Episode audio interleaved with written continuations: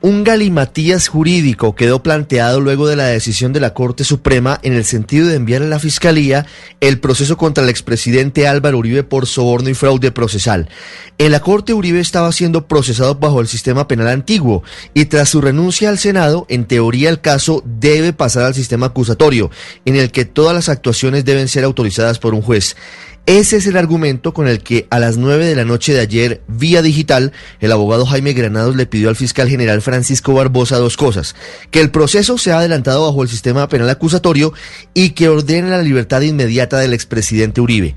Granados en un documento de 12 páginas explica por qué considera que la indagatoria que rindió Uribe ante la Corte el pasado 9 de octubre no es homologable a una imputación de cargos y cita como ejemplo el caso de Jesús Antrich, quien fue dejado en libertad por la Corte Suprema, pues había sido detenido por orden de un fiscal, cuando estaba a órdenes de los magistrados por su condición de representante a la Cámara electo por el partido FARC.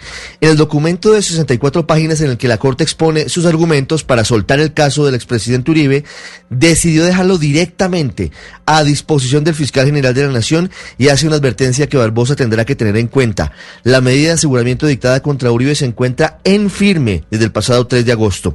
En este momento el caso Uribe no ha llegado a la Fiscalía debido a que se está adelantando el proceso de copia espejo de 70 cuadernos de 300 páginas cada uno y de 300 CDs con miles de horas de interceptaciones telefónicas legales. Solo hasta el próximo viernes podría estar llegando formalmente al búnker. Por ahora la gran pregunta que queda es si el fiscal general Francisco Barbosa decidirá de inmediato la solicitud de libertad del expresidente Álvaro Uribe o si esperará a que llegue el expediente y defina a qué despacho lo asigna. El balón comienza a estar en la cancha de Barbosa.